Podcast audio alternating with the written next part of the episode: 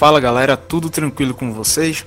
Estamos começando aqui a sexta edição do Clube da Insônia, sendo gravado aqui em plena madrugada de não sei nem que dia mais é esse, mas vamos trazendo aqui o que teve de mais importante durante a, a semana que passou. A gente vai debater aqui esses temas sobre cultura, política, esporte, a bizarrice ou as bizarrices da semana. Então, vem-se embora com a gente que o programa tá legal. Clube da Insônia, mais um produto do Caixa de Brita. E estamos aqui. Eu sou o Clisman Gama, estou aqui para apresentar o programa ao lado dessa galera massa. Estamos aqui com Manuel Andrade. Fala, Manu. Dale, meu povo. Quem também está com a gente aqui é Lúcio Souza. Fala, Lúcio. Olá, meu amor, tudo bom? Estamos levando, né, amigo? Tá tá na correria, mas a gente leva. E também Iago Mendes. Fala, Iago. E aí, tudo certo? Mais ou menos, mas a gente vai. Vamos começando aqui dando esse pontapé inicial no Clube da Insônia. Simbora. Sinceramente, é esse povo de esportes que tá sempre colocando esporte no meio das coisas, né? Interessantíssimo. Dar o pontapé inicial, ok. Faz parte, faz parte. é, a gente começa aqui é, falando da canonização da Irmã Dulce, que se tornou a Santa Dulce dos Pobres, é, baiana, que é, tem sua, teve sua trajetória marcada por, por vários atos de altruísmo, de ajuda aos mais necessitados, como a criação de um hospital lá na Bahia que até hoje é referência de, de atendimento público. Então, foi canonizada nesse, nesse fim de semana pelo Papa Francisco lá no Vaticano e representa bastante para o povo brasileiro que segue essa segue a religião católica, a doutrina católica.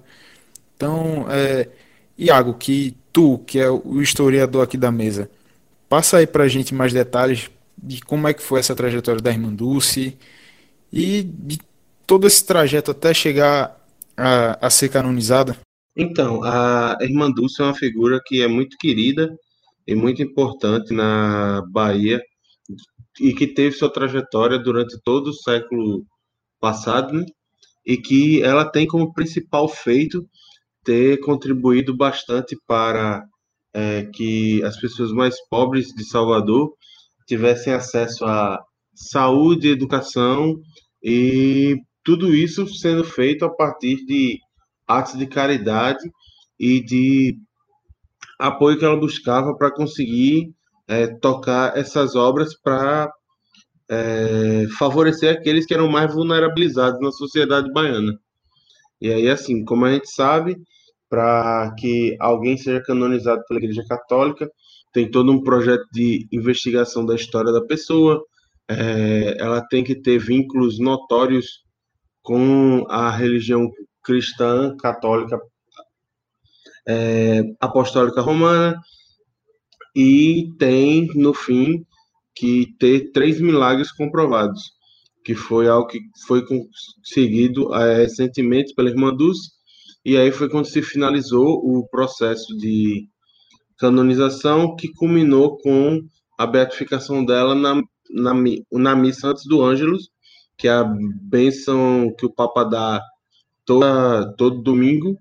E aí ela foi canonizada e virou de, da Irmã Dulce de Salvador a Santa Dulce dos Pobres. E aí, assim, não vou me estender mais não, porque a gente vai começar a brigar já já. Eu ia falar sobre isso. Eu acho importante só assim para amarrar mesmo a fala de Iago. É importante falar que as freiras têm como é, um dos principais pilares de sua formação religiosa a caridade. Então é sempre importante a gente frisar o termo caridade. E aí, galera, a gente segue com ainda nesse tema da irmã Dulce, uma coisa que gerou um grande Buruçu, um grande é, repercussão na, no Twitter com um tweet da deputada Tabata Amaral quando que ela falou sobre a canonização da irmã Dulce, mas aí colocou um termo lá no meio que gerou muito rage, que de certa forma alguns acham correto, outros não. Cada um aqui, a gente vai explanar a nossa visão. Que ela colocou um empreendedorismo no meio, dizendo que meio que ressaltando isso, o, o espírito empreendedor da, da Irmã Dulce como algo, uh, vamos dizer assim, de maior destaque nas suas ações. Então, quem quer começar aí, Lúcio, você que ainda não, não falou muito no, nesse caso da Irmã Dulce, começa aí, meu velho. É, Dulce startupeira, meu filho. Vai chegar e virar CEO. Brincadeira. É... não, amigo, assim, eu acho que gerou um, um buzz, assim, talvez é, a fala da Tabata Amaral tenha sido pensada justamente para gerar buzz, não sei, mas gerou toda essa essa comoção em torno do que ela disse, né, da irmã do ser ter sido uma empreendedora, não sei o quê. E eu acho que a treta é muito mais porque é, vários setores da esquerda vão associar essa questão do empreendedorismo e tal a uma visão muito liberal e blá blá blá, mas também pelo fato da Tabata ser uma figura muito controversa ainda, né, no, no espectro político.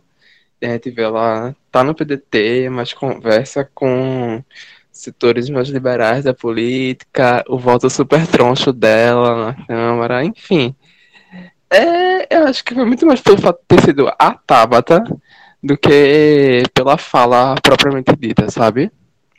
É, então, Iago, tu aí que já tá amolando o facão desde cedo lá, lá no grupo da gente. Manda aí a tua. Então, eu, como a, a galera daqui do grupo do Caixa sabe, é, eu tenho muitas, mas muitas ressalvas mesmo quanto a Tabata Amaral, e aí muitas delas vão ser publicizadas aqui agora. E aí, assim, vou dizer o que eu disse quando a gente estava pensando em colocar essa pauta no programa de hoje. Para mim, a fala dela é para baixar o, o tom, é no mínimo oportunista, porque ela utiliza-se do termo empreendedorismo, que um é muito condenado por alguns setores da esquerda e que dois ainda é usado por muitos dos setores é, liberais da economia, setores dos quais ela tem ligação íntima devido às fontes de financiamento da sua campanha e a formação em Harvard e por aí vai. E aí, tipo, quando ela abre a boca para dizer, em palavras dela, que é, Santa Dulce dos Pobres era baiana e com seu empreendedorismo e fé deu atendimento de saúde a milhares de brasileiros, ela esqueceu simplesmente do pilar que foi a característica da vida da irmã Dulce, que é o serviço à caridade. Ela simplesmente ignorou a palavra caridade no tweet dela e aí utilizou-se da palavra empreendedorismo. Vamos lá, ela pode até ter sido uma figura empreendedora, ok, tudo bem. É, querendo ou não, a questão dela ter é, a proatividade de fazer alguma coisa quando ninguém fazia, é, de ter buscado parcerias, buscado recursos para poder fazer com que suas obras funcionassem, ok. Isso pode ser considerado um, um ato de empreendedorismo, mas também pode ser considerado um ato de empoderamento, por exemplo. E aí, tipo, ela esquece. É... Eu, particularmente, não acredito em inocência. Eu acho que ela fez sim para gerar buzz e sabia que ia gerar buzz utilizando a palavra empreendedorismo quando deveria utilizar caridade. E aí, assim, ela meio que esquece a obra da vida da irmã Dulce simplesmente para poder falar para os seus convertidos. Algo que é muito característico da nova direita do Brasil, que é polarizada, encabeçada hoje pelo presidente Bolsonaro. Não quero dizer que ela é igual ao Bolsonaro. Não, não chega a esse extremo. Mas aí ela mostra uma linha de pensamento mais é, alinhada à direita do que com o partido que ela representa no momento, que é o PDT. Porque, por exemplo, se a gente for parar para ver, ela vota a favor da reforma da Previdência, só que ela tem um mandato conquistado dentro de um partido trabalhista. Então, assim, ela é uma pessoa muito confusa, muito cheia de contrassensos. E aí, assim, vamos lá, mais uma vez minha opinião. Eu acho que o linchamento que rolou nas redes sociais contra ela foi muito mais do que deveria ter sido, sim. Mas eu não vi em nenhum momento ela reconhecer que, pô, pisei na bola, usei o termo errado e tal. Ela simplesmente continuou pregando para os seus convertidos e seguindo como se nada tivesse acontecido. A postagem foi feita no sábado, e aí hoje eu tô com ela aberta aqui, ela já tem mais de 3 mil comentários e 5.600 curtidas. Então, assim, é uma postagem que realmente ganhou muita, muita visibilidade, só que ela é bem problemática por causa da palavra empreendedorismo, quando ela poderia ter citado N outras características da Irmã Dulce, inclusive aquelas que são pilares da fé dela, outra característica que ela também cita quando vai falar da figura que foi canonizada. ah, e outra ah, coisa, outra coisa. Ninguém vira, ninguém é canonizado por ser empreendedor. As pessoas são canonizadas por ter fé, por fazer bem ao próximo e por estarem de acordo com o que se espera de uma vida cristã, além de ter os seus milagres comprovados. Eu nunca vi coach ter milagre nenhum comprovado. Eu tô amando aula de semiótica aqui. Você quer, meu amor? Português 3? Toma a bactinha aí. E agora, Manu, tua vez, fala aí a tua, a tua visão dessa fala da Tabata que repercutiu tão negativamente assim em setores da esquerda e já em setores de mais liberais já teve uma repercussão diferente. Então, eu acho que eu sou a parte mais extremista que está gravando hoje. Eu sou a pessoa bem, bem extrema mesmo, talvez agressiva às vezes. E eu acho que todo o linchamento que está acontecendo é, com ela é mais do que merecido, porque enquanto ex-católica, já fui católica, muito católica, é, você pegar uma santa, uma coisa que tipo acabou de acontecer, de suma importância dentro do, do aspecto de fé e tal, e você transformar isso num trampolim político é uma coisa extremamente suja, ainda mais para quem está dentro de um partido que eu não vou dizer de esquerda, mas que talvez flerte com a esquerda, sabe? É... Ela fez propositalmente, ela sabia o que estava fazendo, primeiro porque é uma pessoa estudada pra caramba, uma mulher formada numa das melhores universidades do mundo, e ela não vai saber que aquela palavra ali é, levaria a tudo que levou. Não, isso não foi na inocência, aquilo foi proposital e de muito mau gosto, inclusive tanto dentro do aspecto político, por, por ela estar no partido que ela está, tanto também numa questão de fé, velho. Você, tipo, vamos respeitar o momento, vamos respeitar o, o, a santa que acabou de virar santa, tipo, santa brasileira, acredito que seja a segunda, o segundo santo brasileiro. É, e, e, a pessoa usar isso de, de plataforma política, de, de, uma forma de, de se projetar dentro do cenário. Acho de extremamente mau gosto e foi bem merecido mesmo ela ela está sendo linchada. Acredito que foi linchada pouco, não deveria acontecer mais, não só por isso, mas por, por todas as contradições que ela vem apresentando ao longo da, da curta carreira política dela, ou pelo menos curta que eu saiba, né? Não sei. Tipo, não sou tão antenada no lance da política, mas sou antenada nas cagadas que ela tá fazendo, porque a galera tem comentado bastante, não por ser ela, né? Não por ser a Tabata, mas por ser a Tabata do PDT. Tipo, uma figura completamente contraditória. Então, tipo, foi merecido sim, deveria ser linchada mais. E por mim era expulsa do PDT também. E eu nem sou é, amante do PDT, tá ligado? Mas enfim, é uma pessoa muito, muito, muito errada, velho. Vai pro novo, acho que ela tem que ir pro novo uma coisa bem amoeda, uma coisa liberal zona mesmo.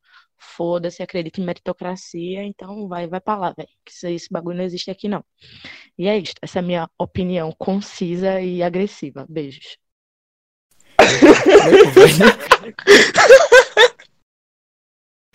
Agressiva, porém concisa. Tá, e aí, Clisman, vai falar nada não? Vou falar, óbvio. Não vou correr, não. Então, minha opinião diverge um pouco da, da de vocês.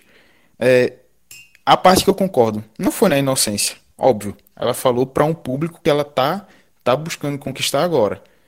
Acredito que ela foi, ah, foi um certo oportunismo dela de ter se eleito atra- ter se- através da plataforma do PDT. Sim. Agora, o ato é, em si de ser um, um empreendedorismo não deixou de ser.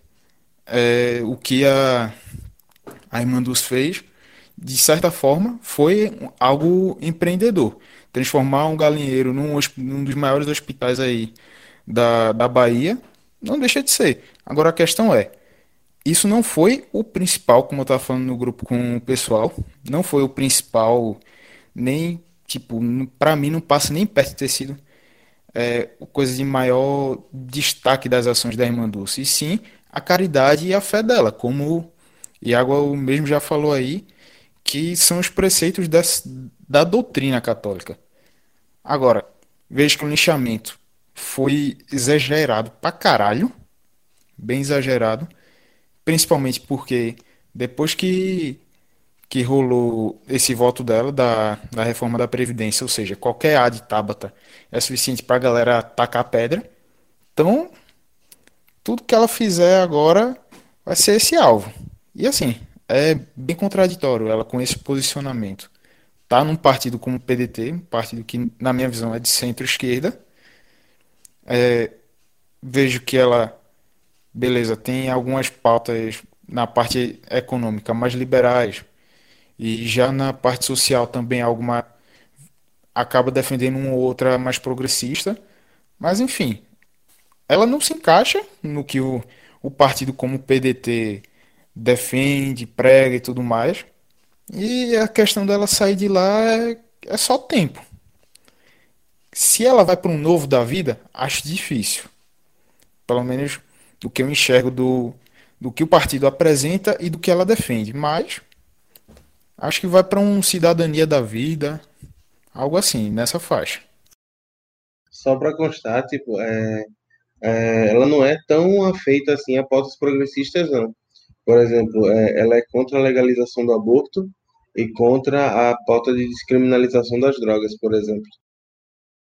E aí, assim, só para constar, é, pegando o gancho de que ah, ela está no partido errado e tal, é, eu quero reforçar o argumento de que assim, ela foi eleita num partido de espectro trabalhista e aí ela vota a favor um projeto de reforma da Previdência que já foi provado por A mais B, que é completamente draconiano quanto aos direitos do trabalhador. É, flexibilização da lei do trabalho, é, aumento de idade mínima para aposentadoria. Então, assim, eu vejo que o compromisso dela em pensar quanto à instituição, quanto aos preceitos da instituição a qual ela está ligada, estão passando bem longe. Eu acho que ela, depois de eleita, ela já entrou com a ideia de, ah, os meus projetos estão acima daquele partido político qual eu posso representar. E eu não me surpreenderia tanto assim se ela flertasse e começasse a, a se bandear, se bandear não, se filiar ao novo, porque um cara que tem muita importância na trajetória política dela, que é o Luciano Huck, já flerta com o novo numa possível tentativa de é, iniciar uma carreira política. Só para dar uma reforçada é, no que diz respeito à repercussão de tudo que ela faz, é, virar um grande boom. É, a gente, eu, eu acho que surpresa seria não ser boom tudo que ela faz depois do voto dela, né, velho? Porque a gente sabe que a esquerda, principalmente essa esquerda mais não vou dizer liberal, porque não, não existe tanto, né? Essa coisa de esquerda, mas essa esquerda mais hegemônica, digamos assim. É, é muito ligada é, em rede social e tal. Então, a partir do momento que uma pessoa que está num, num, partido que flerta com a esquerda faz uma cagada, obviamente a galera da esquerda vai sim fazer um boom disso e vai sim começar meio que a perseguir essa pessoa. Tipo, ela dá motivo para ser perseguida, ela dá motivo para que tudo que ela faça seja um boom. Então, eu acho que é proporcional, sabe? As coisas estão acontecendo de uma forma é, proporcional às atitudes dela. Não acho que tá, tá sendo nada tipo desproporcional. E só para constar, é, buscando aqui no tweet dela sobre a Irmã Dulce, ela escreve outra coisa que é assim. A Irmã Dulce começou o que é hoje um dos maiores complexos de saúde 100% SUS do país. Considero que ela tem um espírito empreendedor, mão na massa, o que aumenta a minha admiração pelo trabalho que ela desenvolveu com tanto amor e dedicação. Ou seja, ela mais uma vez usou a palavra empreendedor, empreendedorismo e novamente, não sei se por intencionalmente ou por esquecimento, enfim, eu não vou julgar, vou deixar que vocês que estão nos ouvindo julguem. Mais uma vez suprimiu a palavra caridade.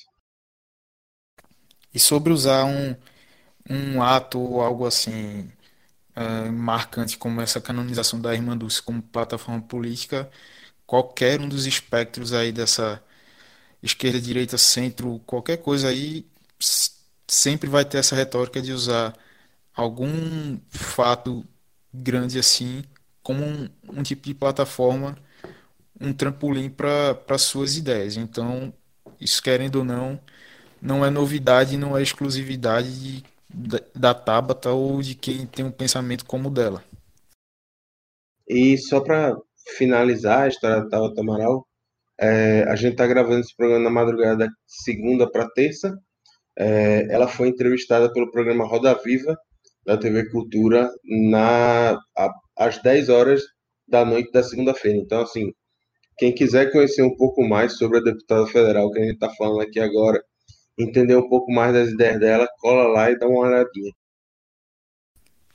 E agora, encerrando esse, esse debate aí sobre a, a fala da Tabata que repercutiu, a gente vai chegando agora na parte de cultura.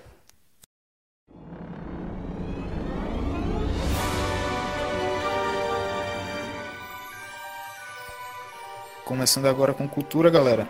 Então, é, a gente já começa aqui já puxando o assunto de um dos filmes que mais tem repercutido nos últimos meses, que estreou agora no começo de outubro, o filme do Coringa, é, estrelado pelo Joaquim Fênix, é, tem uma atuação fuderosa. Eu assisti o filme, gostei pra caramba. E aí queria saber de vocês, primeiro, Manu, que desde o começo na né, discussão de pauta, tava doidinha para falar do filme. Manu, começa aí. Então, galera, é, antes de tudo e de qualquer coisa, é importante falar que se vocês não tiverem bons da cabeça, se vocês estiverem com a saúde mental de vocês minimamente perturbada, não vá ver. Espere ficar mais estável para poder ir. É... A classificação indicatória do filme, na minha opinião, deveria ser de 18 anos. Acredito que seja de 16 mas assim, na minha visão, deveria ser de 18, porque transtorno psicológico é algo que tem que ter muito cuidado na hora de, de ser retratado, sabe? E na hora que a gente também vai consumir, a gente, quanto público, vai consumir. Então, é, se você não tá com a cabeça boa, se você se sente meio que influenciável, sabe? Tem algum traço de absolver característica de personalidade de outras pessoas, dá uma relaxada, dá uma segurada e não vai ver, não. Porque eu fiquei perturbada pra caramba. Tenho 23 anos, tenho, tenho minhas, meus problemas da cabeça e eu fiquei muito perturbada com o filme. É algo que tá mexendo com a minha cabeça é, ainda hoje. Acredito que eu assisti sexta-feira. É, hoje já é madrugada segunda pra ter, se o filme não sai da minha cabeça, assim. É, é incrível, velho. O filme é a atuação do, do, do ator lá, tipo, é maravilhoso. É incrível. A evolução do personagem, como ele consegue tipo, fazer a evolução do transtorno psicológico, que no início do filme tá uma coisa assim, branda, controlada, para no final, assim, o auge do, do surto, do destempero, é incrível. É de um talento, assim, magnífico. Acho que a atuação dele é irretocável. Não sei quais filmes estarão concorrendo ao Oscar, quais atores estarão concorrendo ao Oscar, mas de verdade vejo ele como um, um grande concorrente é, pela atuação e pela própria preparação para chegar ao personagem, porque o emagrecimento que ele teve que fazer é notório, tá ligado? Tipo, as costelas dele aparecendo, os momentos que ele dança sem camisa, é completamente perturbador, sabe? É perturbador não só o lance do, do, é, do problema psicológico dele, mas a forma com que é retratada, sabe? A forma com que, que ele se porta mesmo é bem perturbadora, é, assim, excelente. Se a gente for ver enquanto ator, né? Se a gente for olhar assim de uma forma mais crítica, é excelente. Com relação ao roteiro, eu já tenho ressalvas. Acredito que o ator meio que carregou o filme, sabe? O que é lógico, afinal, o nome do filme é Coringa e o personagem principal tem que ter toda essa, essa projeção. Mas, assim, acredito que as coisas foram acontecendo muito rápido, sabe? É, com relação ao roteiro. Acredito que o roteiro, se tivesse sido um pouco mais pensado, ou pensado com um pouco mais de, talvez, calma, é, não sei, suprimisse algumas coisas para desenvolver melhor outras, é, teria ficado mais amarradinho, mais interessante.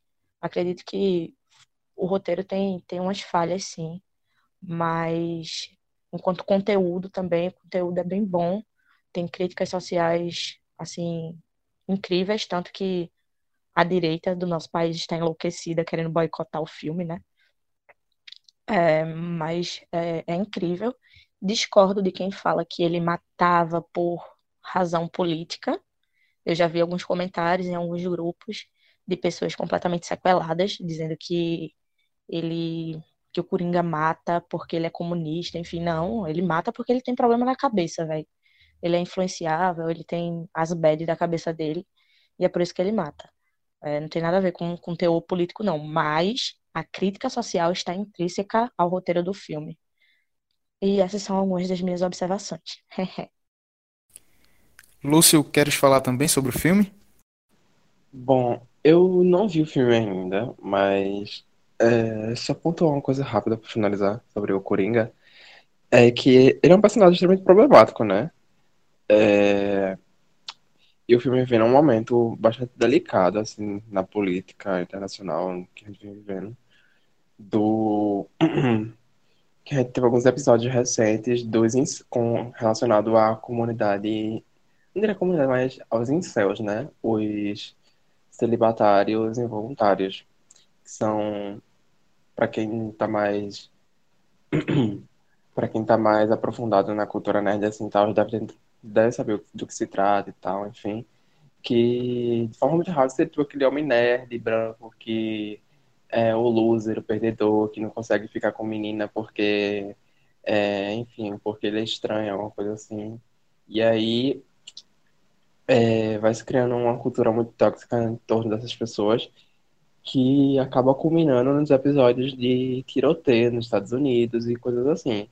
E tá muito ligado também a uma, toda uma questão cultural de construção da masculinidade, enfim. E aí o filme do Coringa vem nesse momento que a gente vê uma, um acirramento de debates em torno da, do, da cultura em céu, né? Tanto é que essa população se, se é, alinha em diversas questões com movimentos de extrema direita, é, muitas vezes se posicionam posicionam contrários a movimentos feministas, igualitários, é, apresentam posições racistas, LGBTfóbicas, discursos de, de ódio muito fortes, que, enfim, é, porque eles geralmente a produção de homens brancos, cis, não conseguem assumir esse lugar de perdedor.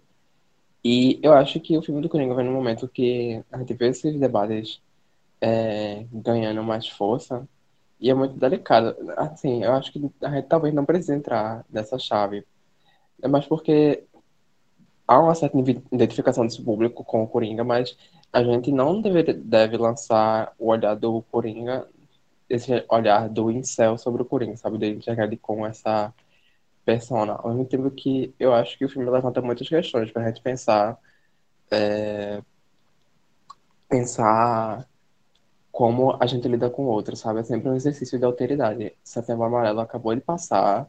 É, um artista de K-pop que eu acompanho há um tempo, a Soli do FX, ela se suicidou na, na tarde dessa segunda-feira. Enfim, havia um histórico de críticas. Ela vinha sofrendo um histórico de bullying na internet, na Coreia do Sul, por parte da própria família também, enfim. E eu tô falando isso, mas porque isso se cruza com o Coringa na questão de a gente tá num momento em que todo mundo sempre acha que tem que dar opinião sobre tudo, sabe? Que é, você tem que ter uma opinião, se posicionar sobre tudo, qualquer coisa, a todo momento, a todo instante. E aí acaba criando também um, um ambiente de crítica, de vigilância a todo instante. Você tem medo de não estar fazendo alguma coisa errada também.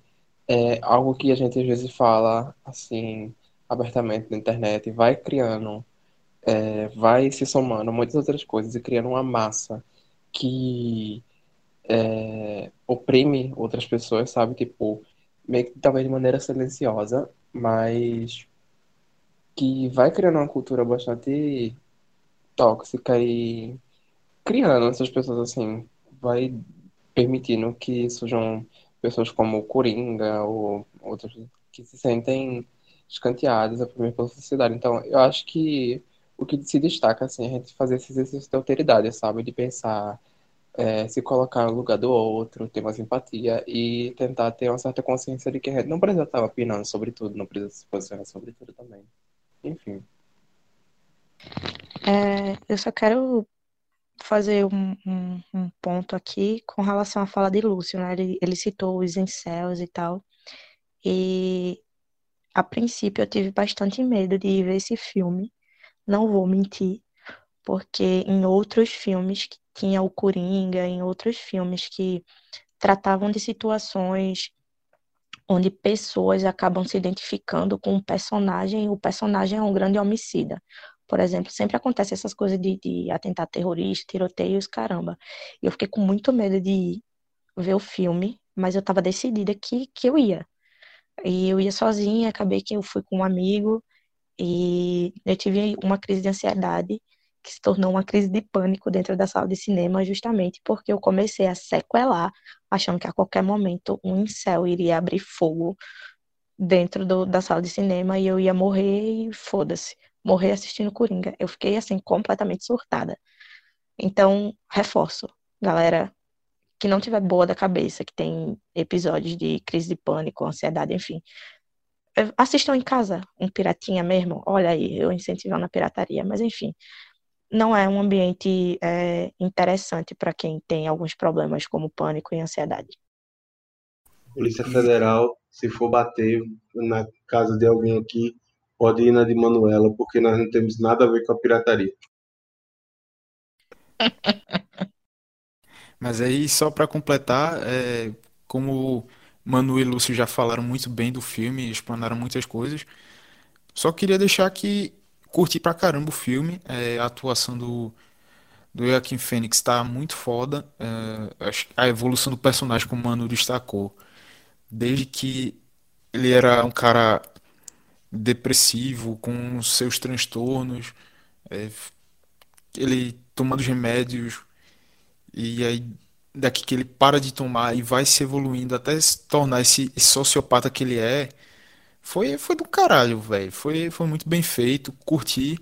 É, reforço também que se você não tiver com um psicológico muito bom no momento, deixa, segura um pouquinho para assistir, porque o, o filme pega, faz você pensar muita coisa, refletir sobre muita coisa. Então, é um filme pesado para você digerir. Então, com calma, dá pra ver. Então, agora já passando do Coringa, vamos falar aí do Lola Palusa. Iago, você que se mostrou muito entusiasmado com essa com esse line-up do Lola que, que vai ser realizado em 2021. Como é que é, Iago? Fala aí do que, Oh, do que a gente vai ver. Tô tão entusiasmado que, assim, é, acho que esse é o primeiro festival em que eu não pagaria para assistir nenhum dos shows que vai acontecer. O Lollapalooza... Iago, Oi, é, só para. Eu falei 2021, eu sequelei aqui, 2020. 2020. O festival acontece no Autódromo de, de Interlagos em abril, entre os dias 3 e 5 de 2020. E aí, assim, como line-up, como os headliners do festival, a gente vai ter o Guns N' Roses, o Travis Scott e o The Strokes. Então, assim, o Strokes foi uma banda que fez sucesso nos anos 2000, o Guns N' Roses que foi, foi uma banda que fez sucesso nos anos 90, e Travis Scott que eu particularmente nunca ouvi falar na minha vida. E aí, assim, daí você já tira como é que começa o setup do, do festival. E aí tem outros nomes como Lana Del Rey, a Gwen Stefani, que era vocalista do No Doubt e agora faz carreira solo. Tem o Cage the Elephant, que é rato de Lollapalooza, que tá aqui todo ano. E entre outros nomes. Então, assim, é, a gente tava conversando aqui antes, inclusive, e aí Manu disse que tem alguns rappers que são bem conhecidos e que eu, assim, eu não sou um cara que curte rap, então é, eu não conheço, mas devem ser pessoas que devem ter ser de amplo conhecimento, como o MC do Djonga, o Rashid e por aí vai. Mas assim, eu particularmente achei bem bem abaixo das dos lineups que já tiveram em outros anos, o do Lollapalooza 2020. E como eu já disse, não pagaria um real, muito menos 900 para poder comprar o ingresso para ver um dos dias de show. Então, vou dar minha opinião rapidamente sobre o line-up do Lollapalooza. É, não daria 900 reais pra isso. Eu poderia ser muito rica, podre de rica, e eu não daria, por N, N motivos, para além do line-up. Mas o line-up não me é atrativo. É, só que, como o Iago falou, tem alguns rappers, né? Tandã. E daí eu vou falar sobre o quê? Exatamente, sobre esses rappers. Tandã. É, mas antes de tudo, eu queria dizer que 900 reais pra ver Lana Del Rey, eu prefiro ficar em casa dormindo. Peraí, só É, constar, não é 900, é 950 a meia entrada. puta que pariu, eu nem tenho minha entrada, que eu já sou formada e não passei no mestrado. Eu não ia dar, tipo, quase dois mil reais no ingresso, sem falar passagem, hospedagem, pra ver Lana Del Rey. Pra ver Lana Del Rey eu ficava em casa, já começa por aí. É, o Travis Scott é um trapper que era casado com uma das Kardashians Jenner, com a Kylie, Kylie, Kylie, sei lá, com aquela outra lá que reformou a cara toda e ficou uma grande gostosa. É, separaram recentemente, inclusive. Maior bafafá. Mas então, o Travis é trapper, até vale. Até vale. É importante a gente falar que o Felp 22 tá, tá no line-up, que era do Cacife Clandestino, ou é ainda, não sei se o Cacife ainda existe. Tem o Felipe Ret, que eu odeio o Flow, mas que é bastante conhecido. O Djonga, que é, acredito que o principal nome do, do rap nacional atualmente. E era só essas observações que eu queria fazer mesmo. Que eu acho que o line do rap, assim, tá, tá bem representado, tá bem legal. Mas de resto, eu não iria pra absolutamente nada, até porque eu não conheço quase ninguém. Aliás, tem o Jaden, né? O filho do Will Smith, que também valeria. Mas, assim, a galera principal, eu, acho que eu não pagaria nem pra ver o Travis, não, velho. Eu podia ter dois mil conto que eu não ia, não. É isto. Beijo. Eu acho que eu pagaria 20 conto para ver a Clarice Falcão, e olha lá. Porra, eu também pagaria. Tá aí, é, tem a Clarice também, né? Eu pagaria 20 conto, 40 conto, talvez até, pra ver a Clarice. Que inclusive vai ter no Molotov.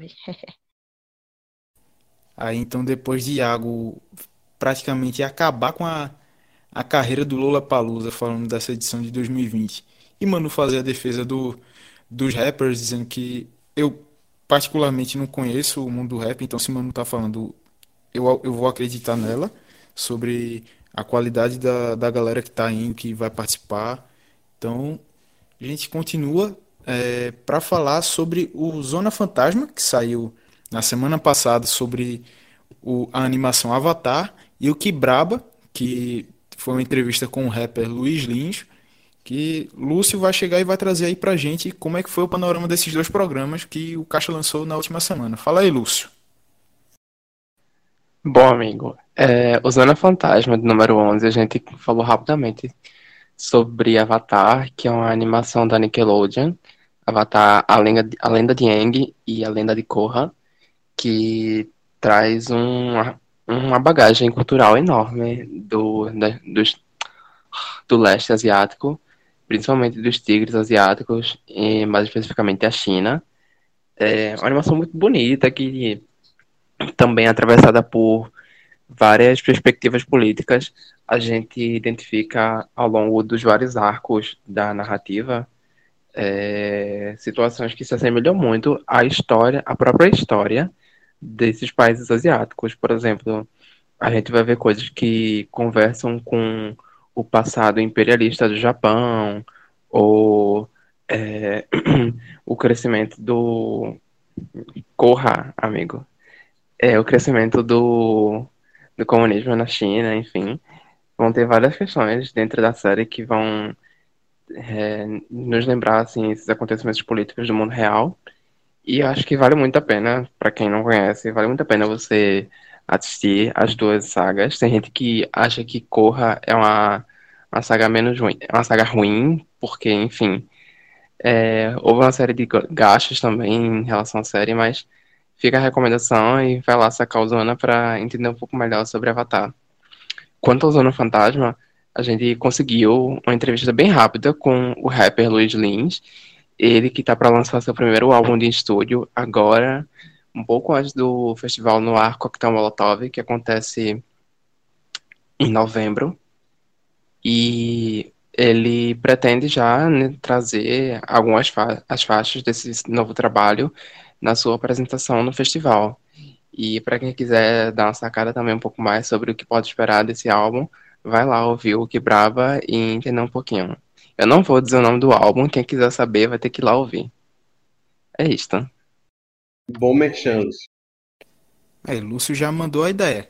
Quer dar uma sacada no que eles falaram, Lúcio falou com, com o resto do pessoal sobre o Avatar. E também essa entrevista do, do rapper Luiz Lins.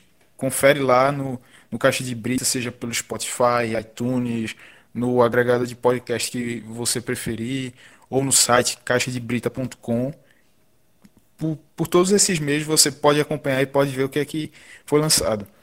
E aí, galera, é, queria saber de vocês se vocês têm alguma dica é, cultural para a semana, algum evento, um livro, filme, série. É, Iago, manda aí. Então, eu tenho. é, dessa vez eu vou fazer é, algo parecido com o que o Lúcio fez, que é a história da gente valorizar o trabalho de alunos da UFPE e tal, que estão desenvolvendo coisas bacanas. É, tem um pessoal que está desenvolvendo um programa na Rádio Paulo Freire chamado Chega Junto, que é, tem uma pauta muito parecida com o Que Brava do Caixa de Brita, que fala sobre pautas sobre negritude, cultura da periferia, e aí é, eu, inclusive, consegui falar com os dois apresentadores, que são a Laís Hilda e o Wilson Henrique, e é, eles deixaram de explicar um pouco como é o método de trabalho deles e o que é o programa. Solta aí, editor. Oi, gente, eu sou Laís Hilda. Eu sou Iveson Henrique. Nós somos os apresentadores do programa Chega Junto, que é veiculado na rádio Paulo Freire, sempre às terças-feiras, 10 da, 10 da manhã. Nosso programa ele, é, ele tem como lema ser a voz da periferia. Né? A gente sempre tenta buscar pautas que tenham é, representatividade periférica e negra e trazer aqui para a Rádio Paulo Freire para ter espaço na comunicação pública. É, e aí geralmente a gente sempre tenta, a gente tem uma a ideia assim desde o começo a gente ia até as comunidades para gravar com a galera lá e não trazer a galera para um espaço fechado como estúdio essas coisas então a gente já teve experiência assim de visitar a comunidade e a galera toda assim é, ficar arrodear a gente né e tá lá é, conferindo a gravação do programa e a gente, o programa também está disponível nas plataformas de podcast, no Spotify, Deezer, é, iTunes. É, e também no YouTube. Então, quem não conseguir acompanhar a gente às 10 horas na Rádio Paulo Freire, também pode seguir a gente nas plataformas de podcast. É. E aí, se você quiser também conferir na hora que o programa estiver sendo veiculado, né? Além de sintonizar na 820 AM, você também pode conferir é, a live que rola no, no próprio Facebook da Rádio Paulo Freire. É isso aí, chega junto. Tchau, tchau. Bom, e aí foi, e aí é isso que os meninos apresentaram agora pra gente. E eu espero que vocês gostem. É, a gente acha bacana essa ideia de a gente fortalecer uns aos outros, porque tá todo mundo nesse mercado meio merda. E aí, tipo, quando a gente vê pessoas que ou são conhecidas nossas ou estão no mesmo ciclo de trabalho barra estudo que a gente, que estão fazendo coisa legal, acho que é bom a gente dar aquela enaltecida. Lúcio, tens também aí alguma dica para passar pro pessoal? Ai, pela primeira vez eu vou trazer K-pop aqui no, no clube. Tava demorando Ah, não, até. não. É, então, talvez seja um momento meio delicado, mas é, como eu pontuei um pouco mais cedo no começo do programa, uma cantora de K-pop se, su- se suicidou nessa segunda-feira, a Sully, ex-integrante do FX, que foi um grupo, de certa forma, vanguardista na segunda geração do K-pop, porque é, trouxe sonoridades e uma estética muito diferente para o que era feito na época. E ela foi alvo de críticas muito pesadas, tanto por parte da indústria sul-coreana, a própria cultura sul-coreana, que é extremamente patriarcal, e a Sully por ela conversar com valores e ideais feministas, tanto é que, tipo, ela era extremamente criticada e agredida por hum, é, não, não, utilizar, não gostar de usar sutiã em diversas ocasiões. Tiveram alguns episódios muito tristes na vida dela, a ponto de ela chegar a sofrer. é, começar a sofrer machucados no corpo de tanto estresse que ela passava, sabe? E aí, é, eu queria recomendar um- ao- o primeiro, a última música que ela lançou, que foi um só, era o começo da carreira solo dela, que é Goblin. É uma música, a música é uma música bem calminha assim, tal, mas eu recomendo que vejam o clipe junto, porque tem uma pegada muito é, de psicologia, sabe? Ela refletindo sobre as diferentes personalidades dela e como ela lida com o mundo e como ela quer escapar desse sofrimento que ela tá passando. Então, essa é a minha dica e é isso. Manu, tens alguma coisa também para indicar pra galera? Eu passei esse tempo da gravação todinha aqui pensando, mas só me veio uma coisa na cabeça, tipo, mantendo a linha Manuela do rap. Eu recomendo que vocês ouçam PRK, que é um rapper super gente boa, de Belo Jardim. É, a gente sabe que já é difícil. É, quem não sabe, vai assistir o que, o, escutar o que Braba que vai saber. Mas enfim, é, a gente comenta que já é difícil ganhar vida como rapper, sendo de Recife, né, sendo da região metropolitana. Agora imagina para quem é de Belo Jardim, né, interior. É um bagulho muito difícil e PRK tá aí fazendo trabalhos muito bons, tanto liricamente falando, quanto no audiovisual também, tá começando a investir aí no, na área. É, ele ficou mais notório num, numa diss que foi super polêmica, que deu vários problemas, problemas seríssimos, quase morte. Enfim, ele ficou famoso nessa diss, mas ele foi o cara que foi, foi mais lírico dentro dessa diss, dentro desse ataque, que não ficou falando por falar. E é isso. Vão ouvir PRK, vão dar moral para quem é do rap, quem é do rap aqui de Pernambuco, e mais ainda para quem é do rap do interior de Pernambuco. E é gente boa. Ele é emo e ele é rapper. Uou! E a minha dica é de um livro que eu é, peguei recentemente para poder ajudar com o meu TCC, que é, se eu não me engano, o título dele é Memórias de um sobrevivente, Memórias de um sobrevivente do genocídio armênio, que conta a história de um, de um armênio que sobreviveu a toda aquela saga onde ah, mais de um milhão e meio de armênios que viviam no, na região do Império Turco-Otomano foram mortos durante na época da Primeira Guerra Mundial. Então, tem muita história boa lá, tem relatos que pesam realmente quando você lê. Então, está sendo uma leitura bacana que eu estou fazendo e se alguém de certa forma se interessar, procurar saber o que foi o genocídio armênio e saber de suas histórias, tá aí o livro, Memórias de um sobrevivente do genocídio armênio. E vamos passando agora para a parte da política aqui do Clube da Insônia.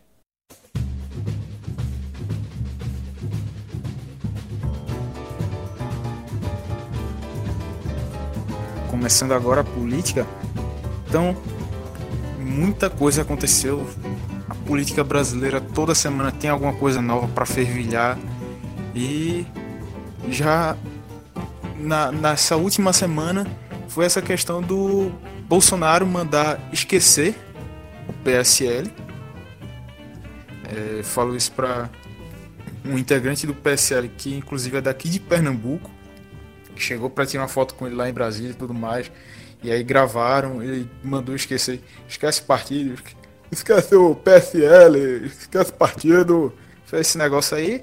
Então, é, Iago, fala pra gente como é que tá sendo essa como está sendo tratada essa questão entre Bolsonaro, o partido, o Luciano Bivar, que está sendo fritado pelos bolsonaristas. Como é que tá essa, essa questão aí, velho? Então, é complicado, porque assim, todo mundo que não é Bolsonaro é fritado pelos bolsonaristas, né? E aí, assim, é, para quem tá no outro aspecto, é muito legal ver eles, eles brigando entre eles, mas se a gente for parar para raciocinar, isso causa um bocado de problemas. Mas, sei lá, pensando o seguinte: é, o Luciano Bivar, ele é um cara também bastante, uma figura bastante contraditória, e aí que já passou, já flertou com diversos aspectos, apesar de ser o fundador e atual presidente do Partido Social Liberal, do número 17, pelo qual o presidente Bolsonaro se elegeu ele foi o cara que abriu as portas para que o Bolsonaro se candidatasse, né? Porque até o Bivar convidá-lo, ele não poderia se candidatar à presidência, pois ele não tinha um partido político o qual pudesse representar. E aí, assim, é, a gente vê o Bolsonaro dizer que o PSL já era, que o Bivar está queimado, e mandar esquecer o partido é uma coisa bastante complicada, porque aí a gente vê ele dando uma cuspida na galera que fez com que ele se tornasse presidente. E aí, assim, é, o próprio partido já prometeu que pode haver sanções quanto à figura do Bolsonaro. E aí, assim, muito se especula que para que partido o Bolsonaro poderia ir, se ele voltaria para o PP, se ele iria para o PSC, e por aí vai. É, mas, assim, há toda uma expectativa para ver como é que essa situação vai se resolver. Todo esse embrólio envolvendo é, Bivar, bolsonaristas, Bolsonaro e família e por aí vai. É, mas também não seria a primeira vez que Bolsonaro ia dar as costas para alguns valores dele, né? Porque, por exemplo, ele defende a família, mas já está no terceiro casamento. Então, choca um total de zero pessoas. Então, ele defende a família, mas a família de quem, né? A dele. Os privilégios da família dele. Só sendo. Mas quem é a família dele? Aí também entra em questão, né? Porque, teoricamente, dentro da, dos valores cristãos, não sei o que, não sei o que lá, a esposa é a família dele. E ele já vai na terceira, né? Vai ficando velha, vai trocando, vai ficando velha, vai trocando. E é isto. Que cuida Michele. Já já a idade bate, ele carcomido, ficando com a novinha de 20, mais. Elas que lutem. E então é, a gente passa desse ponto aí que o Bivar está sendo fritado e cada vez mais sendo escorraçado pela, pela ala bolsonarista, pelos seguidores fiéis do, do presidente. E a gente já passa agora para outro tema que é sobre a possível entrada do Brasil na OCDE seguidores fiéis pra gente não dizer gado, né?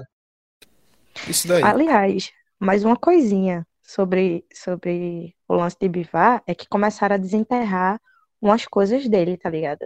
Eu não tenho tanto conhecimento político para afirmar se é verdade ou não, mas estão desenterrando coisa dele ser a favor, inclusive, da legalização do aborto. Não sei se faz parte das fake news, né, que é marca registrada de Bolsonaro e Companhia Limitada, ou se realmente é algo real. Mas, enfim, estão começando a desenterrar várias coisas, das quais Bivar apoiaria ou apoia, e o Bolsonaro discorda, né? Toda a campanha dele foi montada em cima de discordâncias desses pontos. E um deles é a legalização do aborto. Mas aí, assim, se a gente for parar para pensar, a legalização do aborto seria uma pauta é, de origem estritamente liberal, pois, assim, o liberalismo preza não só pela liberdade é, do indivíduo enquanto Estado, mas pela valorização no máximo possível das liberdades individuais. Né? É, só que é aí que tá, onde, onde essa nova leva de liberal é, consegue ser contraditória dentro do próprio conceito de liberalismo, né? Que é, como eles mesmos falam, são liberais na economia e conservador nos valores. Acredito que é, que é isso aí que eles falam. Mas, enfim, a o lance do liberal deles, eles são tão burros que não conseguem ver, assim, vou, vou ser a Tabata agora, é, uma coisa empreendedora nessa, nesse lance do, do, do aborto, tá ligado? Enfim, no lance dos direitos LGBTs, que pode gerar capital dentro dessa lógica liberalista, capitalista, tá ligado? Liberal, capitalista. Não sei como é que fala isso. Mas enfim, é das contradições desse povo burro, que são burro mesmo e acho que são inteligentes, mas não são, são burro. É isso, paz. E agora sim, chegando realmente nessa parte da, da possível nomeação do Brasil para OCDE, que é a Organização para a Cooperação e Desenvolvimento Econômico, que o Brasil é, costurou um acordo com os Estados Unidos que o, os norte-americanos fariam a indicação do Brasil para a entrada nesse grupo, nesse bloco, mas aí rolou nessa semana que os Estados Unidos indicou a Argentina e a Romênia.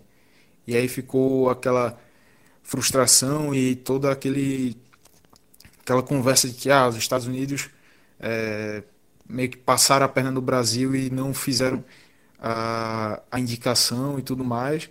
Mas aí, é, com acho que com 24 horas depois disso, a embaixada dos Estados Unidos se pronunciou e disse que fazia parte do acordo, é, que a indicação não viria nesse momento, viria mais para frente. Isso já estava, já tinha sido acertado.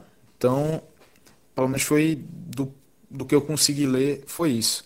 É, Iago, tu que também está deve estar mais inteirado no assunto. O que é que, que rolou que tu pode passar aí pra gente? Então, assim, não é segredo para ninguém que o governo Bolsonaro é alinhado com os princípios do que o Trump vem fazendo lá nos Estados Unidos, né? E aí, assim, é, eu acho que rola meio com uma forçação de barra por parte do, da nossa, das nossas relações internacionais para que é, haja um, um acordos entre Brasil e Estados Unidos. Só que aí nesses acordos que estão tentando firmar, não sei se por inexperiência, por incompetência ou, ou por falta de estudo ou só pelo desespero de querer colar nos Estados Unidos, é, os acordos que o Brasil faz são, são sempre de benefícios unilaterais para os americanos, ou seja, a gente paga a conta, a gente se fode e eles é quem ganham os benefícios.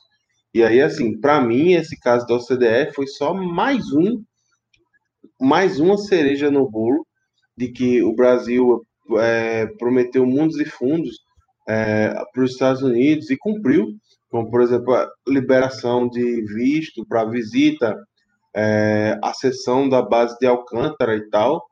E aí, assim, os Estados Unidos, na hora que eram para indicar para a OCDE, eles é, meio que convocaram o direito de eles colocarem uma ordem de uma ordem temporal de países que têm acordos com eles para serem indicados.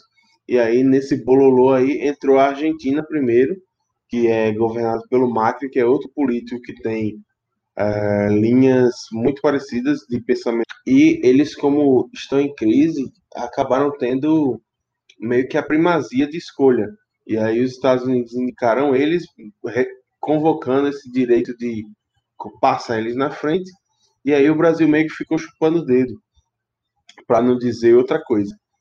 É, e aí, assim, é, no dia seguinte, o Bolsonaro, no dia seguinte, eu não lembro se no, foi um pouco depois, o Bolsonaro na é, esquisitíssima, para não dizer deprimente live de quinta-feira dele no Facebook, veio para dizer que não, aquilo tudo fazia parte do acordo e que estava tudo bem e que o Brasil nunca teve relações tão estreitas com os Estados Unidos como tem agora. Eu acho que assim, não é que é uma relação estreita, é uma relação de subserviência.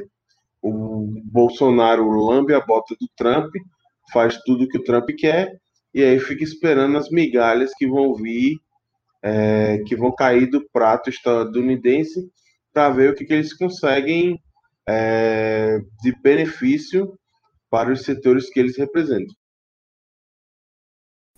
Iago, já aproveitando esse gancho, é, falando de política internacional, na última semana também saiu o Política Traduzida, feito por nossos amigos Vitor Aguiar e Marcelo Aprígio, que traçaram um panorama da, da grande confusão, do o rebuliço, o, o buruçu que está havendo na, na política internacional em vários países. Então, conta aí o que, é que foi que, que os meninos trouxeram, Iago.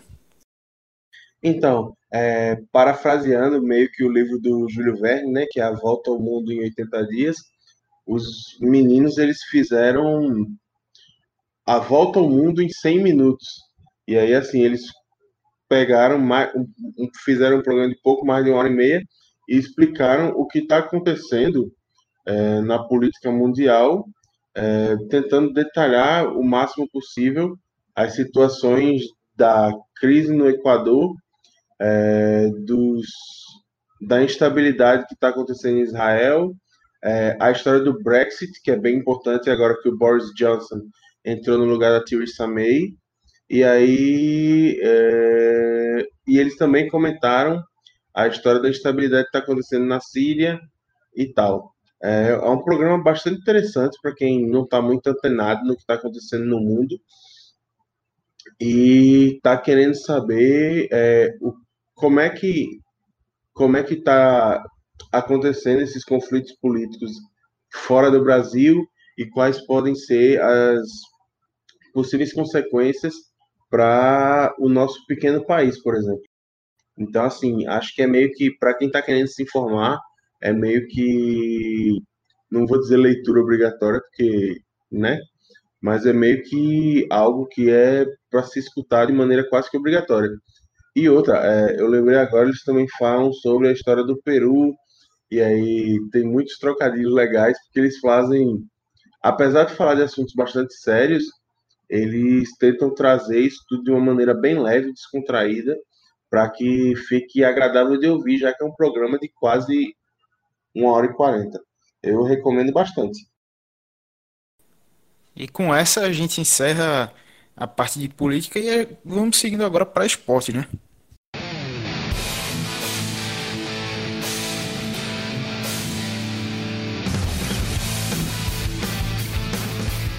Começando agora com esportes, galera, a gente fala da seleção brasileira que vem no seu.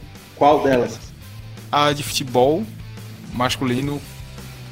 Uh... Qual delas? A profissional tem a tem a principal adulta, se bem que sub-23 também é adulto, né? Mas, é, enfim, assim, não é. é a história do menino Ney que tá com 28 anos e é menino até hoje, não. Tem, o cara tem 23 anos, mas são adultos já. A gente chega porque a seleção comandada por Tite vive a sua pior fase. É, já são, né? Já são quatro jogos sem vencer, sendo três empates e uma derrota. É a pior sequência da seleção desde 2013, quando passou cinco jogos sem vitória naquela época. Então, Tite começa a ser pressionado. A seleção ainda não venceu nesse pós-Copa América. Uh, Iago, traz aí pra gente como é que tá esse panorama da seleção. É, assim, eu particularmente tenho começando a repensar minhas opiniões sobre o trabalho do Tite. Eu era um, grande defensor do trabalho do Tite até a Copa. É, achava que ele era realmente o cara indicado e ideal para tomar a frente da seleção. E achei que ele estava trabalhando muito bem até então. Só que acho que aquela derrota para para a Bélgica mexeu alguma coisa dentro dele e aí tipo, desestabilizou alguma coisa e depois daquilo ali nunca mais ele se encontrou. É, o Brasil ele foi campeão da Copa América, mas muito longe de jogar um grande futebol, muito pelo contrário. É, ganhou muito no apoio da torcida e a partir de individualidades como Gabriel Jesus está vivendo um momento iluminado, o Daniel Alves que jogou bola como nunca antes na história da vida dele e porra, é, agora foi um pouco de exagero, mas enfim, foi tava no auge, nos cascos e tipo jogando muita bola Daniel Alves. E aí assim, o Tite parece que ficou satisfeito com esse desempenho na Copa América, tanto que ele vem replicando o time e não vem trazendo nada de novo. Até os jogadores que ele convoca para testar, ele convoca, leva os caras para viajar e praticamente não jogam. Como foi o caso, por exemplo, do Gabigol, que todo mundo esperava que jogasse, e praticamente não teve, não teve espaço nesses dois últimos amistosos. E aí, assim, a gente viu o Brasil pegar é, seleções que, claro, com todo respeito, tem menor poder é, de menor poderio técnico, é, são times que são muito fortes dentro do seu continente, que é o continente africano, mas que não são grandes times em nível mundial, como Senegal e Nigéria. E aí a gente viu o Brasil sofrer bastante é, jogar de maneira acomodada, em ritmo de treino, um time meio descompromissado, meio bagunçado, e aí, assim, é, não conseguir nenhum grande resultado. E aí o trabalho do Tite começa a ser questionado, inclusive hoje eu já vi um negócio que eu achei meio. Galera, vamos lá, vamos com calma. Porque, assim, o Tite está sendo questionado, tá ok, mas aí já tem gente querendo colocar o Jorge Jesus no lugar dele eu acho que não é bem por aí, não. Acho que tem outros técnicos brasileiros que estão fazendo grandes trabalhos mais longevos, como o Renato Gaúcho, que estão na frente. E só para dizer, é, também fui um grande defensor do, do, trabalho do Tite na seleção, tanto que chamava ele de pai Adenor, assim como o Iago e outros.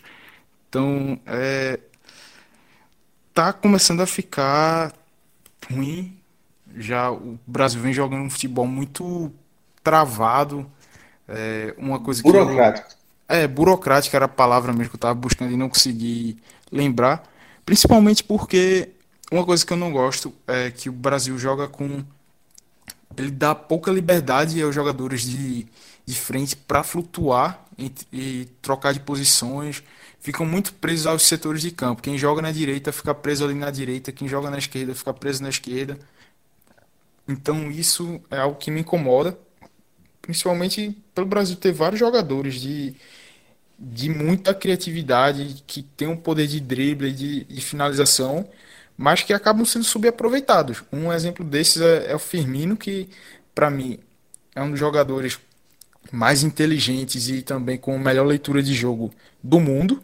É, isso ele compensa, apesar de tecnicamente não ser um jogador tipo um top mundial assim, mas ele compensa isso com, com a inteligência dele, com a leitura de jogo. Então, ver o Firmino, aquele Firmino que joga uma bola do caramba lá no Liverpool, na seleção, ser mal aproveitado da maneira que está sendo pelo Tite, é para mim dói, dói a vista. A mesma coisa também como acontece com o Arthur, que no Barcelona tá tá ganhando uma característica nova de chegar mais à frente, de é, conseguir dar esse último passe, uma assistência para o gol, ou até também arriscar mais. Na seleção ele está jogando muito preso atrás, então para mim não, não tá indo bem o Tite. Para entrar Jorge Jesus já é um pouquinho demais, a galera tá, tá falando demais. Uh, eu vejo que se pudesse trazer um outro técnico, com todo o poderio financeiro que a CBF tem e também com a questão da tradição do futebol brasileiro. Por mim, no cenário ideal, ia atrás de Klopp ou Guardiola. Qualquer um dos dois aí que chegasse ia fazer essa seleção jogar muito bem. Mas. Tem como sonhar um pouco menos, não, Clisman? Taca a porra. Eu tô dizendo, no cenário ideal. E agora vem o, o porém da história, que eu sei que esse cenário ideal não vai acontecer. E aí eu acredito que vai acabar sendo pro Renato Gaúcho, que é o técnico que vem pedindo passagem e já assumiu essa, na minha visão, a linha de sucessão aí do Tite é com ele. Então, era o, o Renato Portaluppi mesmo que entraria. Manu. Sou eu. É, Eu falei que ia ser sintética, porque eu realmente estava pensando no meme. Vergonha, vexame e humilhação. Pronto, era isso. Só que aí vocês tocaram no assunto treinador. E realmente, eu acho que o- a questão financeira talvez nem seja a principal questão para não trazer um técnico não brasileiro para dentro da seleção brasileira, tá ligado? Eu acredito que o fato de, de ser um sonho tão distante, ter um Pepe, por exemplo, é, um, um Mourinho, sei lá, algum nome que não seja brasileiro, é justamente o bairrismo da gente, sabe? A gente teve uma construção muito forte desse, é, desse espírito brasileiro do futebol, no qual somente técnicos brasileiros podem comandar a seleção e sei que, sei que lá. E acredito que isso seja o principal empecilho para a gente ver um nome que realmente fizesse a seleção jogar bola. Porque, ao contrário de vocês dois, que eram defensores de Tite há uma cara, eu já fazia um tempo que estava já, tipo, hum, acho que está na hora da gente mudar, acho que está na hora da gente dar uma sacudida, dar uma renovada. Acredito que tem muita coisa assim ultrapassada no, no, no esquema tático, além de outras questões, como questões morais mesmo, de dentro da seleção, sabe? De tipo, é, entendo que toda seleção tem uma estrela, mas dentro do grupo, será que tratar essa estrela como uma estrela não racha o grupo, não, não causa discórdia, não causa desânimo mesmo? Não sei, fica aí o questionamento no ar. Mas, assim, só para fechar essa questão de, de, de, treinador, acho que é de suma importância a gente começar a pensar, a repensar esse espírito nacionalista da gente com relação a, a treinador. Acredito que um treinador de fora, um treinador que tenha longa passagem, sei lá, no futebol europeu, por exemplo, é, pode trazer coisa muito mais interessante, nova e, e importante para a seleção da gente, porque, sinceramente, eu não aguento mais perder, não, porra, puta que pariu. Queria só ser hexa e mais nada. E é isto, vamos deixar um pouco de ser bairrista e começar a oportunizar é, treinadores de fora aqui. De resto, vergonha, vexame e humilhação.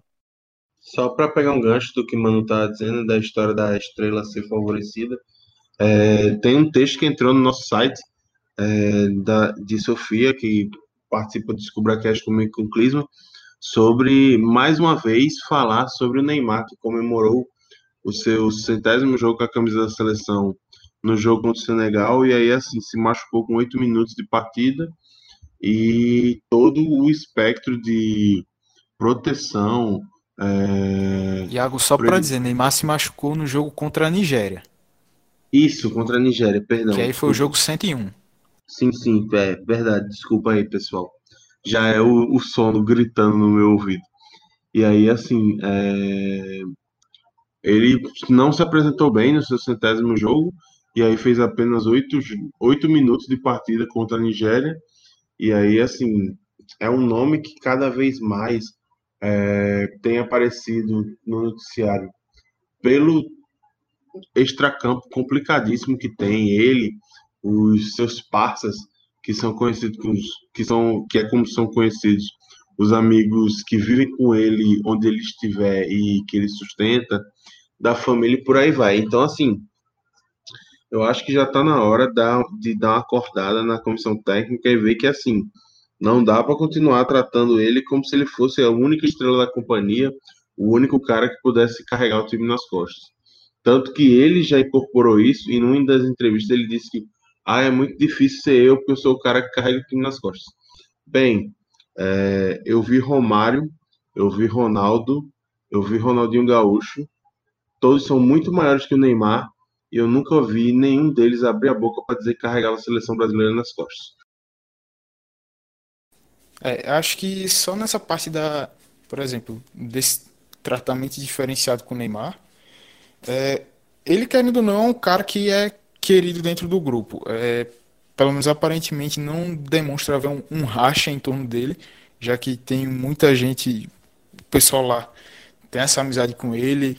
Não sei o que que Tite faz para que, mesmo com esse tratamento diferenciado, consiga gerir o grupo bem e ter um grupo na mão, vamos dizer assim, que apesar de não conseguir extrair, mas pelo menos por relacionamento, aparenta que ele tem um bom relacionamento com os jogadores.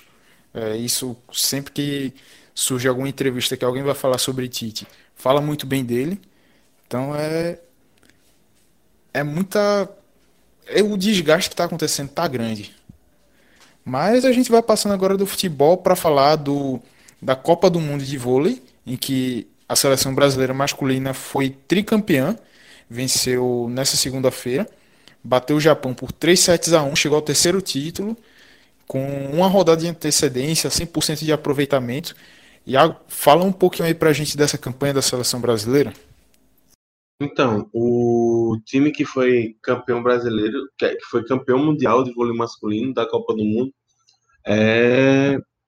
tem como base o time que foi campeão olímpico em 2016 e aí está arrastando muitos dos títulos do vôlei mundial. Inclusive, esse ano disputou a Liga Mundial e acabou com, como vice-campeão, caso salvo engano. E aí é um time que tem vem se reformulando depois da saída do Bernardinho, sendo comandado pelo Renan Dalzotto, e que vem começando um, e que vem tendo um ciclo olímpico bastante animador bastante é, alentador para que a gente acredite realmente que vai ser dada continuidade ao trabalho bem feito que foi que vem sendo desenvolvido e dessa geração que acostumou o Brasil a torcer pelo vôlei e ganhar com o vôlei. E aí, assim, entre os nomes que foram campeões mundiais hoje, tem alguns que são bem famosos, como o, o Bruno, que é o filho do Bernardinho, tem o Leal, ponteiro que ponteiro cubano que se naturalizou brasileiro, e o Lucarelli, que ficou muito famoso por falas pró-Bolsonaro, e aí, assim, ele jogava no Sesc e não deu muito bom para ele, não. Mas, enfim, é, é um time bastante forte, que deve chegar muito bem no ciclo olímpico e que deve é, dar muito ter muita chance de conquistar a medalha em Tóquio 2020. E só causando uma, e só colocando mais um adendo, não foi o único campeonato mundial que o Brasil ganhou nesse início de semana. O Brasil também foi campeão mundial na barra fixa da ginástica artística com o Arthur Nori e racistinha safado. Pois é, tem esse porém aí, mas a gente não pode deixar de é, colocar a vitória esportiva dele. E teve também, eu esqueci o nome da moça agora, é, peço desculpa, mas o Brasil também foi campeão de boxe é, na categoria até 60 quilos, campeão mundial. E ela é a primeira campeã mundial brasileira da história. Eu vou pegar o nome aqui e já já eu digo. Isso aí. E antes de Iago falar o nome dela, a gente passa para uma última pauta que Lúcio vai trazer aqui para gente, que depois de 38 anos, se eu, se eu não estiver enganado, as mulheres puderam voltar a assistir jogos de futebol nos estádios lá no Irã, que havia uma proibição quanto a isso. Então, Lúcio, passa aí pra gente como é que foi esse acontecimento que realmente marca a, o futebol, o esporte de maneira geral. Rapidão. E só para esclarecer, o nome da brasileira campeã mundial de boxe é Bia Ferreira. Beleza, pode ir, Abalou. Lúcio. Ah, obrigado por me cortar, Iago. É... Não, então, sobre a questão das mulheres poderem voltar a acompanhar jogos de futebol no Irã, foram quase 40 anos, né, que elas passaram sem poder frequentar esses espaços, desde que a gente vê é, a ascensão de grupos que fazem leituras extremistas do, do islamismo, que cerceiam a liberdade das mulheres nesses países que são que vivem hoje governos teocráticos, né, que são em função da, dessa religião. É, a gente teve um episódio recente. Agora as mulheres passam a poder entrar nos estádios de futebol, acompanhar os jogos. E isso aconteceu depois de um episódio muito trágico, em que, se não me engano, foi no ano passado, uma mulher, uma das táticas que as mulheres usavam para ir acompanhar os jogos dos times do coração era se disfarçarem de homem e tentar entrar no estádio. Uma mulher agora, que eu não lembro o nome, nem acho que não vou conseguir pronunciar corretamente, é, ela tentando entrar no estádio foi descoberta e se iniciou um processo judicial contra ela. E eu não lembro se a punição era muito grave, se a punição é com morte, enfim. Ela, sabendo que seria condenada, tocou fogo em si mesma, ela imolou. Ela tocou fogo no próprio corpo e morreu três dias depois. E aí, após esse episódio trágico, teve um, uma série de protestos. E hoje isso culminou na volta da liberdade das mulheres de poderem frequentar os estádios de futebol. É um momento histórico, né, dentro da história do país. E a gente espera que, após toda essa tragédia, né, a gente espera que seja é, abra, ajude a abrir caminhos em direção à conquista de liberdade das mulheres nesses lugares, não somente nesses lugares, mas no mundo todo. Rapidão, só para constar, o nome da torcedora era Sahar Kodayari. Mano, tu como mulher, como tu enxerga todo, todo esse acontecimento, o quão representativo é, que é algo que na nossa mente pode parecer que é uma, não sei explicar muito bem, mas pô, quão absurdo que é as mulheres serem proibidas de acompanhar o, um jogo de futebol ou de, de qualquer outro esporte e finalmente essa proibição deixar de existir agora. É, mulher ser proibida de qualquer coisa é algo completamente absurdo, né? Porque é, somos seres humanos. Então, é, porque o homem pode fazer uma coisa, a mulher não pode. Isso é o básico do básico, do básico, do básico da igualdade. Eu não falo nem de feminismo propriamente dito. Eu digo de, tipo, igualdade mesmo, como muita gente fala, né? Ah, humanismo, sei o que, sei o que lá. É o básico do básico, né? Tipo, todo mundo tem os mesmos direitos. Mas isso não é surpresa, isso não é novidade, essa, essa proibição não é, é algo que seja é, tão diferente, tão extraordinário por, por aquelas bandas, né? Existem outros países que têm essas leis, é, então, não é novidade para para quem realmente acompanha o futebol, principalmente o futebol ali do lado do, dos Emirados Árabes e afins, né? Tipo, a Arábia Saudita, por exemplo, tem uma lei, se eu não estou enganada, que é, é da mesma forma. Além das mulheres terem que andar de burca, acredito que seja esse o nome da, da roupa, é, também são proibidas de, de frequentar estádios, e inclusive reconquistaram recentemente o direito a dirigir, que ainda, tipo, acho que numa escala hierárquica, dirigir deve ser ainda mais importante do que, tipo, assistir uma partida de futebol, tá ligado? Então não é surpresa para para ninguém essas coisas, e é de suma importância que a gente comece a ver é, os líderes desses países começarem a ceder, né? Não são, tipo, no âmbito é, de vivência mesmo, não é algo, tipo, de suma importância frente a tantas coisas que as mulheres daqueles lugares não podem fazer. Mas ainda assim é uma coisa muitíssimo importante, até porque vamos colocar o lazer, é, é um direito, pelo menos aqui no Brasil, né? A gente tem esse direito ao lazer e lá, tipo, esse lazer tão bom que é acompanhar uma partida de futebol. Tá bom, tudo bem que às vezes faz uma raiva do caralho. Puta que pariu, Esporte Clube do Recife, por que me matas? Mas é muito importante. É, se a gente for traçar um paralelo, Aqui no Brasil, por exemplo, as mulheres passaram cerca de 40 anos proibidas por lei de jogar futebol, sabe? Enquanto o nome torcedores, né, torcedoras, foi colocado justamente por causa das mulheres que, que iam ver seus maridos é, jogando, seus amigos, parentes, enfim, jogando futebol e torciam um lencinho e aí ficou o nome torcedor. Torcedor vem a partir desse, desse, desse feito aqui, né? Aqui no Brasil, tá? É... Então, aqui no Brasil, a gente também já teve, por lei, mulher proibida de jogar futebol. Acredito que não chegou ao ponto de mulher ser proibida de frequentar estádio, mas já fomos proibidas de praticar. E acho que a, a vida da mulher inteira dentro do, do, do esporte acaba sofrendo algumas censuras, né? Em alguns lugares não poder frequentar um estádio, outros lugares não poder praticar determinados esportes.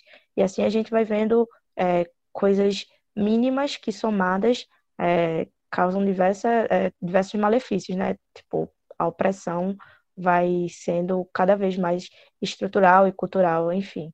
É, então, eu fico muito feliz de saber que agora lá no Irã as mulheres vão poder assistir uma partida de futebol e passar raiva com seu time do coração, né? Coisa que a gente faz aqui no Brasil, né, esporte? A gente encerra agora o nosso bloco de esportes.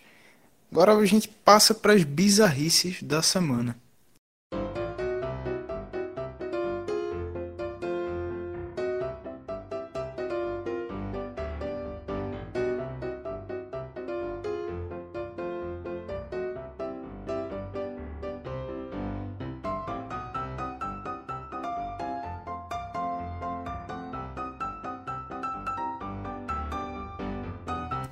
A bizarrice que mais pegou assim a gente e separamos aqui para falar foi o a troca de farpas entre o senador da República, Zezé Perrella, que é ex-presidente do Cruzeiro e agora voltou a, a integrar o, a direção do clube, deu uma entrevista recentemente falando que o Cruzeiro caminhava para se tornar o que hoje é a Portuguesa e o Vasco. Se bem que assim, há uma certa discrepância que a Portuguesa está afundada tanto no Campeonato Paulista se disputar Campeonato Nacional e o Vasco tá com suas finanças ruins, mas segue na primeira divisão. E aí, o que o Vasco pegou e respondeu no Twitter, soltou um emojizinho do helicóptero. Lúcio, qual a referência desse helicóptero? Ô, amigo. A gente pode falar mesmo sem ser preso. Rapaz, vamos tentar. Polícia Federal, se eu tiver. é, se vocês estiverem ouvindo isso, eu não tenho nada a ver com isso, beleza? Falou. Ai, ai. Tá bom, vamos lá. Meu Deus. Nossa Senhora nos proteja do processinho. Mas é que a publicação, né, passou a ser associada com a notícia sobre uma, uma aeronave da empresa da família do Perrella, que foi apreendida pela Polícia Federal em 2013, lá no Espírito Santo, com 445 quilos de cocaína. Também conhecido como heliococa. Meu velho, então a sacada do Vasco aí foi sensacional. Que já pegou, jogou a relação ali do helicóptero que Zezé Perrella tá aí até hoje, passou impune. Então, véi, é, é bronca. Foi uma sacada genial. Véi. Foi genial. Como véi. é que 445 quilos de pó passa impune, bicho? Não passou impune. Ah, Aí é que muito tá. que bem. Cinco pessoas foram presas, entre elas o piloto do helicóptero, é, o copiloto e algumas das pessoas que estavam na tripulação. Porém, o senador nada sofreu e ele entrou com pedido junto à Google para que o nome dele não fosse vinculado à palavra helicóptero. Não, eu só fico chocada como é que 40 445 quilos de cocaína passa assim, o cara fica, tipo, impune, né, velho? Porque o bagulho, o helicóptero era dele. Como é que tá transportando 445 quilos de cocaína e não dá nada pra ele?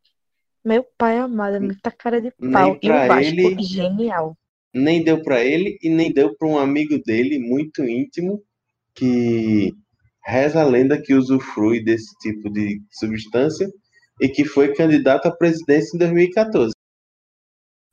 KKKKKKKKKK. Risos, risos, risos.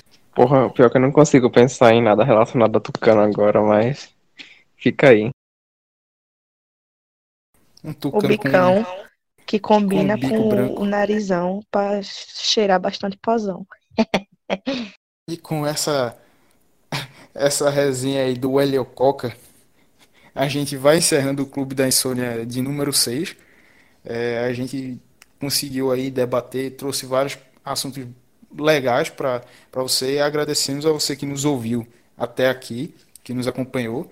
É, Lúcio, manda aí pra gente as redes sociais, como que o pessoal pode ouvir os nossos programas, reforçando mais uma vez. Passa aí pra gente. Bom, é, antes de tudo, lembrar você de seguir, a se você está ouvindo, né, já deve estar seguindo a gente no seu feed. E para acompanhar nas redes sociais, você pode ir lá no facebook.com barra Caixa Brita ou no Twitter e no Instagram, que a gente está com o usuário arroba Caixa Brita. Também não deixe de acompanhar a gente no nosso site, o www.caixadebrita.com. Lá a gente publica todos os episódios do podcast, além de textos, críticas, resenhas. Inclusive, tem um texto muito bom de Sofia falando sobre é, toda essa polêmica que circunda o Neymar, né? De passarem a mão na cabeça dele, enfim. Recomendo muito que vocês vão lá dar uma sacada no texto, porque a mulher chega já com os dois pés no peito. Isso aí, galera. A gente chega ao fim desse programa. Você pode acompanhar no Spotify, iTunes, é, qualquer agregador de podcast aí que você preferir. Então, agradecer a presença de vocês, Lúcio, Iago, Manu. Grande abraço, tchau, tchau e até o próximo programa. Valeu, galera. Tchau. Beijinho, beijinho. Tchau, tchau. Falou.